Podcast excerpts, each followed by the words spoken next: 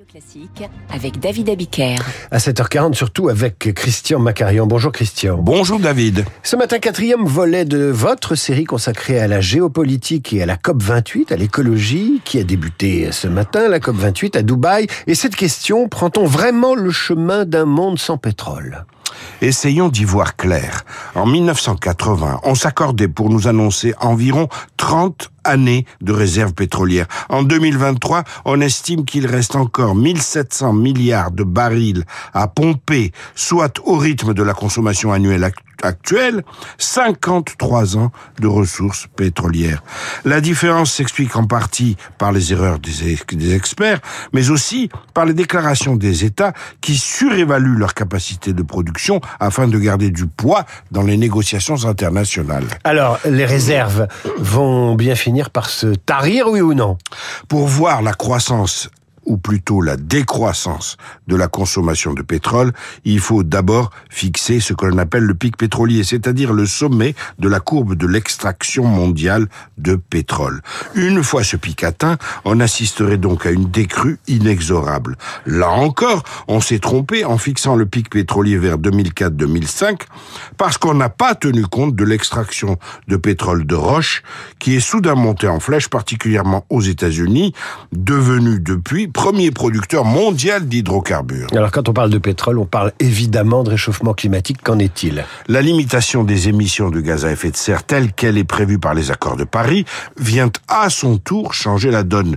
Pour que la hausse de la température soit enfin limitée à plus 1,5 degré Celsius à la fin du siècle par rapport au début de l'ère industrielle, il faudra réduire la consommation d'énergie fossile à un tel point qu'environ 80% des réserves de pétrole connues à ce jour devront rester sous terre.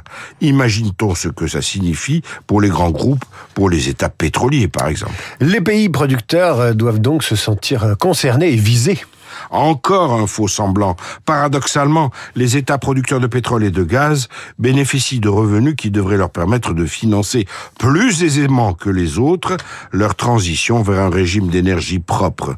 Le sultan Al-Jaber, président de la COP 28 mais aussi PDG de l'Abu Dhabi National Oil Company, estime qu'on a tort de prendre pour cible l'industrie pétrolière et gazière alors qu'elle est au cœur de la solution.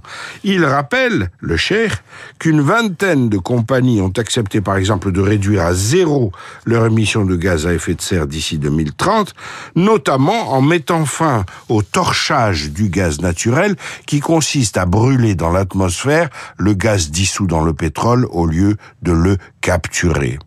N'oublions jamais la prophétie du vrai roi du pétrole saoudien qui était le cher Yamani qui a bien connu Henry Kissinger.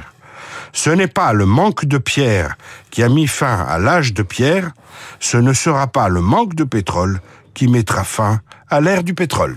Voilà peut-être pourquoi les pays du Golfe essaient de diversifier leurs économies. Ce sera peut-être le thème d'une prochaine chronique. Merci Christian.